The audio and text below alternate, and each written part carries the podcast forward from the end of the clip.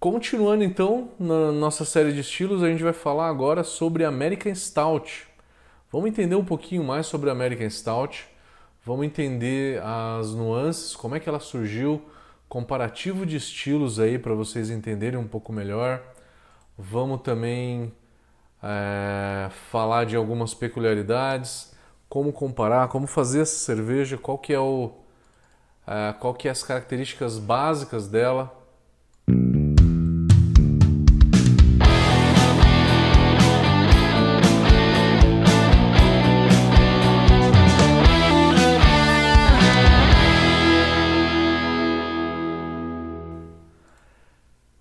American Stout, então, como eu falei para vocês, nos outros estilos a gente tem basicamente três estilos maltados, né? Brown, Red e Stout. E a gente tem esses três estilos na Inglaterra e a gente tem as versões americanas também. É óbvio que os americanos fazem tudo um pouquinho mais intenso, né?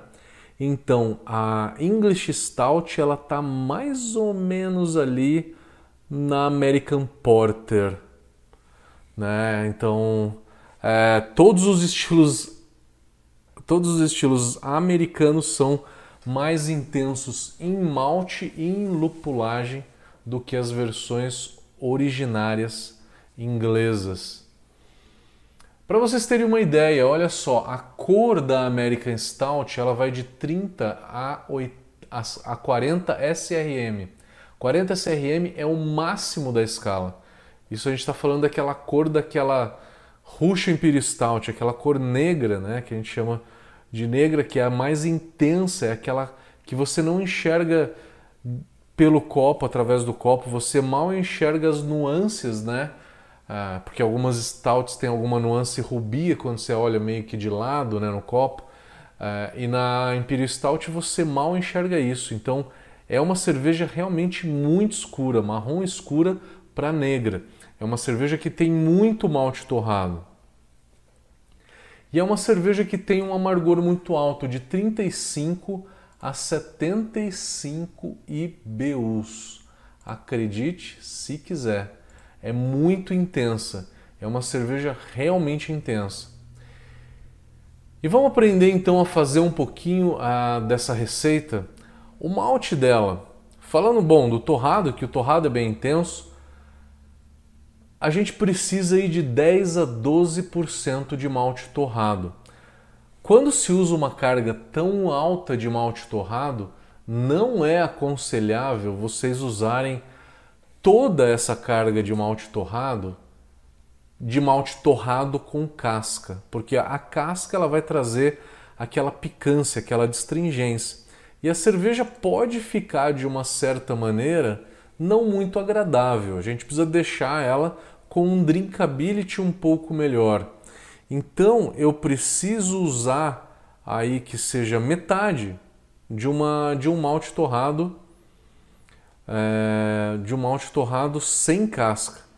Então, gente, a gente vai usar aí por volta, vai de uns 5% de malte de um chocolate é, ou de uma cevada torrada, pode ser também, ou de um malte black.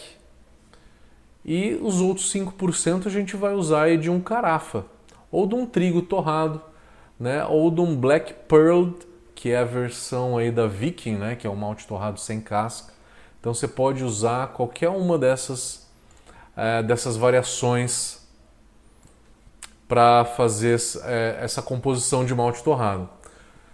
O malte torrado em excesso, ele é perigoso, ele pode dar off flavors, então cuidado na hora de fazer essa composição de malte. Falamos do torrado, mas é uma cerveja que precisa de corpo também.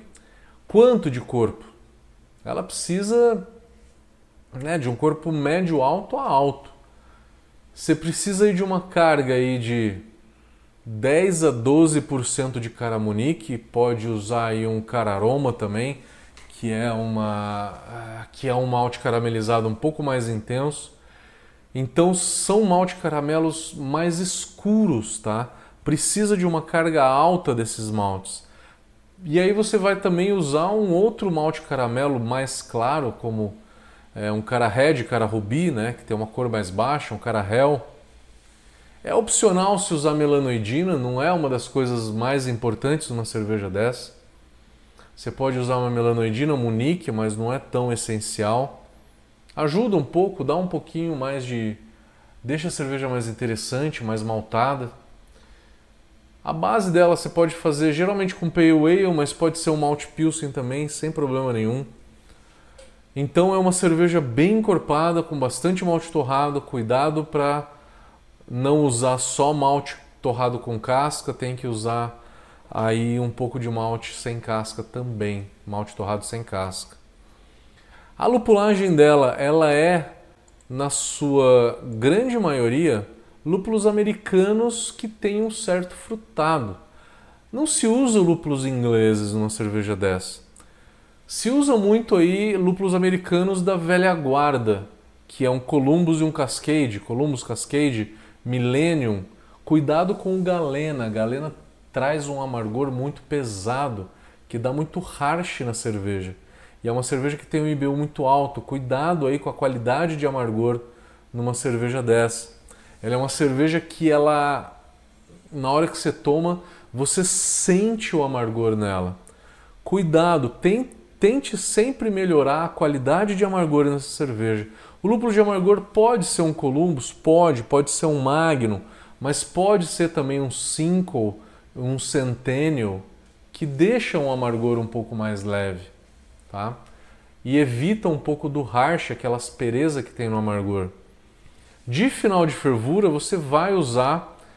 É, você pode usar aí então um Columbus e um Cascade, e aí pode usar também um lúpulo frutado para complementar o sabor, como um Citra, por exemplo. Fica muito legal, acho que fica bacana. Você fazer uma dupla aí de Cascade Citra, né? Cinco Citra, Cinco Cascade né? Algo em torno disso, um amarelo também fica legal aí. Fica interessante a combinação 5 amarelo e cascade de final de fervura, tá? Geralmente uma cerveja que não tem um dry hop expressivo, porque isso é função da Black IPA, que está mais ou menos ali. Graduação alcoólica que eu não falei, a American Stout ela tem de 5 a 7% de álcool. A Black IPA fica ali entre 6,5, 7,5, 8,5, talvez um pouco mais, mas é, a graduação alcoólica é mais ou menos a mesma, tá? A diferença entre a Black IPA e a American Stout é que a Black IPA tem um corpo baixo, corpo baixo, torrado baixo, para que a lupulagem apareça mais. A American Stout ela tem meio que um equilíbrio aí entre a lupulagem e, e, o corpo da cerveja, né, e o maltado dela.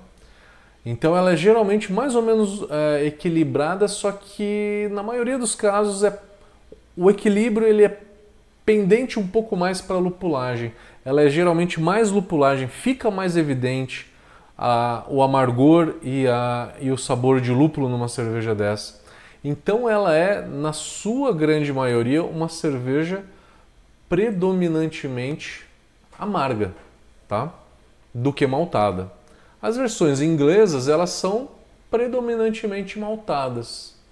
Você sente mais o maltado do que a lupulagem, uma maneira mais intensa, tá?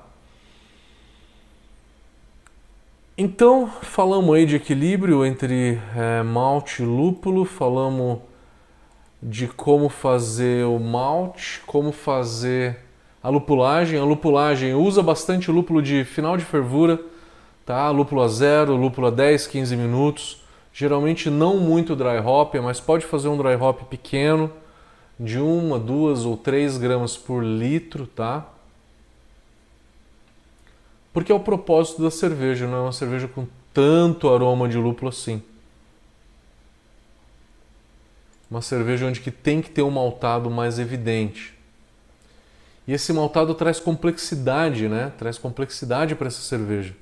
Uma complexidade de caramelo que uma stout tem que ter, né? Tem que puxar para fruta vermelha, fruta escura, É, o malte torrado puxa muito para nozes, para cacau, para café, chocolate amargo. Então tudo isso a gente sente muito intenso, tá? Fermentação pode ser uma levedura mais frutada, então se usa aí leveduras é, inglesas neutras é, com médio frutado ou com alto frutado. Pode ser London Ale, pode ser uma, uma frutada, um S04, é uma Windsor da Lallemand, por exemplo, como pode ser um S05, uma American Ale, que é mais neutra. Leveduras neutras vão deixar o malte e a lupulagem mais evidentes, vão subir mais. O que eu acho mais interessante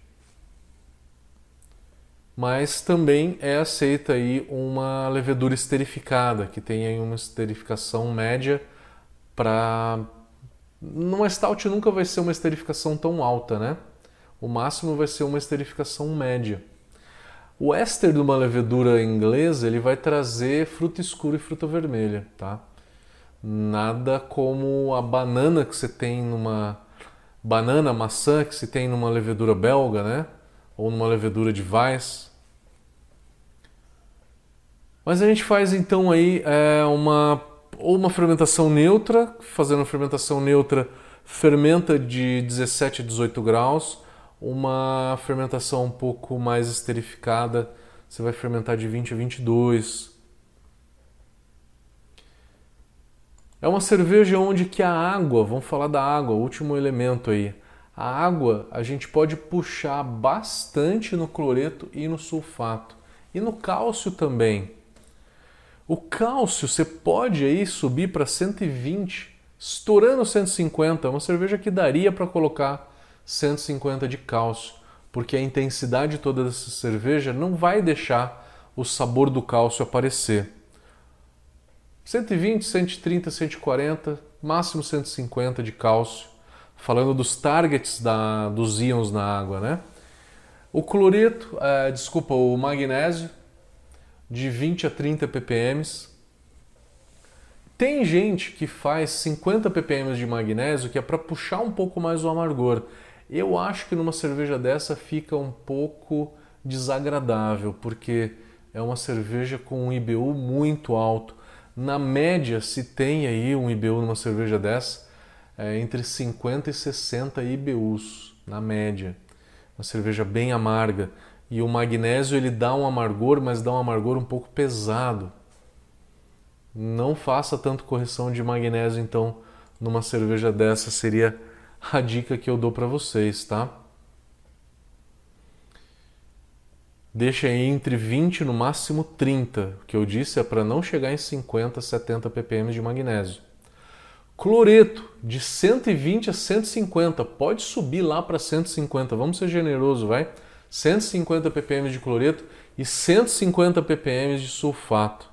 Se quiser deixar o sulfato um pouquinho mais acima, tudo bem, 150 de sulfato, no máximo 180 de sulfato, e o cloreto um pouquinho mais abaixo, cloreto 120 a 150.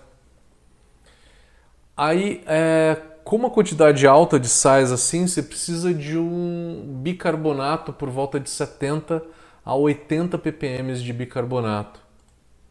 Essa é uma cerveja que tem muito malte torrado, você tem que se ligar muito no pH durante a mostura, porque na hora que você tem uma água neutra e aí você tem bastante malte torrado, você arria o malte, o que, que acontece? O pH da mostura ele vai lá para baixo. 4.7, 5.0.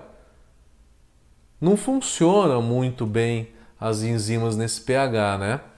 Você precisa é, de um pHâmetro para fazer uma cerveja dessa e de bicarbonato de sódio, que é para subir o pH, tá?